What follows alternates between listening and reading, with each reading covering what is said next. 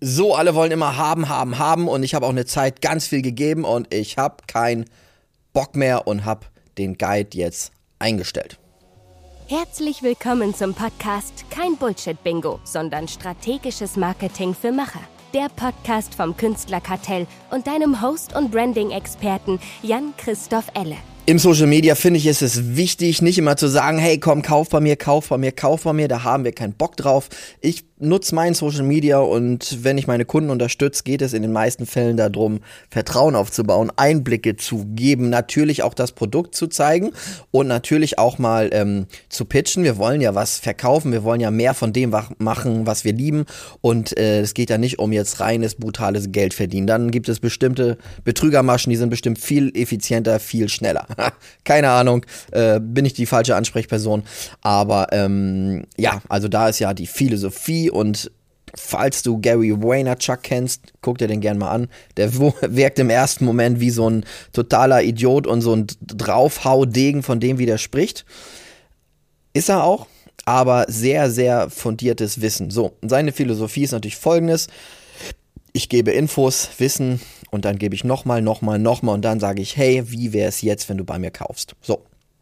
Die Philosophie finde ich gut und nichtsdestotrotz habe ich es jetzt eingestellt, meinen Guide zu verschenken. Ich habe mir diesen, diesen Guide ähm, geschrieben. Ich muss auch immer fairerweise sagen, äh, da habe ich auch Unterstützung bei gehabt, zum Beispiel von Luisa, die eine ganze Zeit bei mir gearbeitet hat.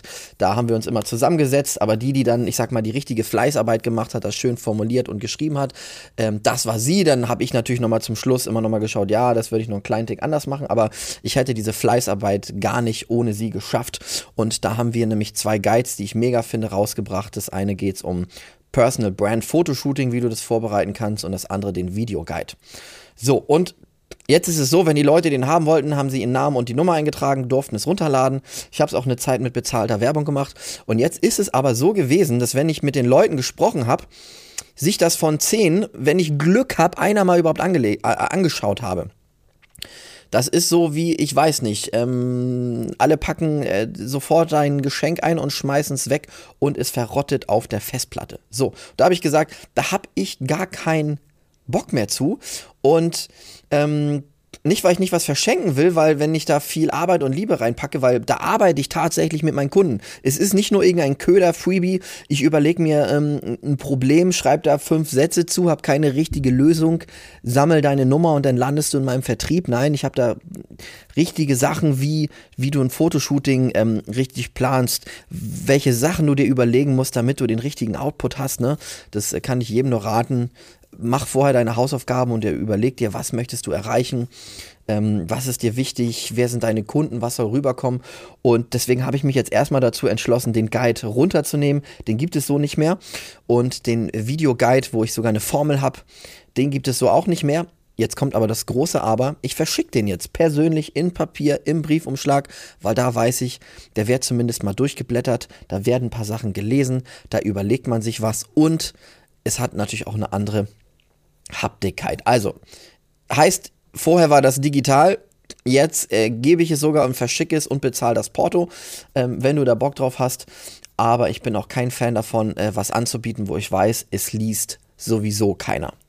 Ob das so bleibt oder ob ich den vielleicht doch nochmal dahin packe, das sei nochmal dahingestellt, das weiß ich nicht, das entscheide ich jetzt noch nicht.